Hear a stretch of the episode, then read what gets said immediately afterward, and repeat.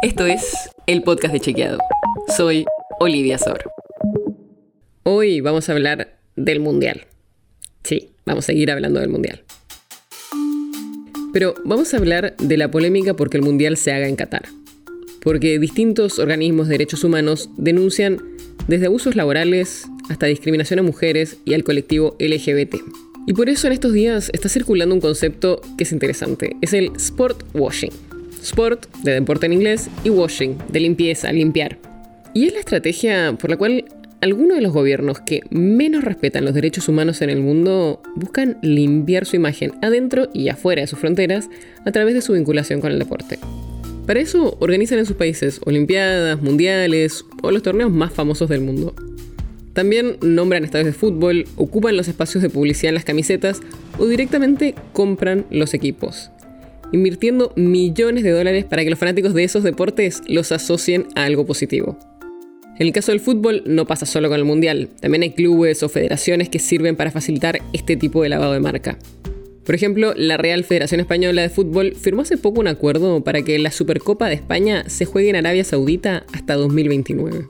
Y hay clubes muy famosos como el Manchester City del Reino Unido, que es mayoritariamente del Abu Dhabi United Group o el Paris Saint-Germain de Francia, que es del estado de Qatar. Obviamente este sport washing no es algo que nació ahora. Algo parecido pasó, por ejemplo, en nuestro país en 1978, cuando la Argentina fue el anfitrión de la Copa del Mundo. Y también hay casos más viejos, como los Juegos Olímpicos de Berlín en 1936, organizado por los líderes nazis, Hitler y Goebbels. O el Mundial de Italia en 1934, organizado por el fascista italiano Benito Mussolini. La lista de países que se aprovecharon de este fenómeno es larga. Según un informe de Amnistía Internacional, los principales países que usan o usaron hace poco el sport washing para blanquear su imagen y tapar vulneraciones de derechos son Arabia Saudita, China, Israel, Rusia, Emiratos Árabes Unidos, Brasil y ahora Qatar.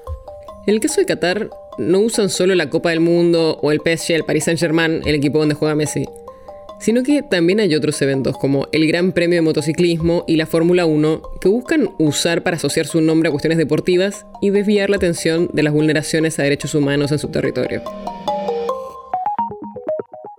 Y todas estas críticas a que el Mundial se haga en Qatar no vienen solo de organizaciones de derechos humanos. Hubo quejas formales también de selecciones o federaciones que van a competir en el Mundial. ¿Qué dijo la FIFA? Que su trabajo no es dar lecciones morales y que el juego no debe ser arrastrado a todas las batallas ideológicas o políticas. La nota sobre la que se basa este episodio fue escrita por Delfina Corti. Si quieres saber más sobre esto y otros temas, entra a chequeado.com o seguinos en las redes. El podcast de Chequeado es un espacio en el que de lunes a viernes te contamos qué de lo que escuchaste o circuló es verdadero o falso te traemos datos para que puedas entender mejor las noticias.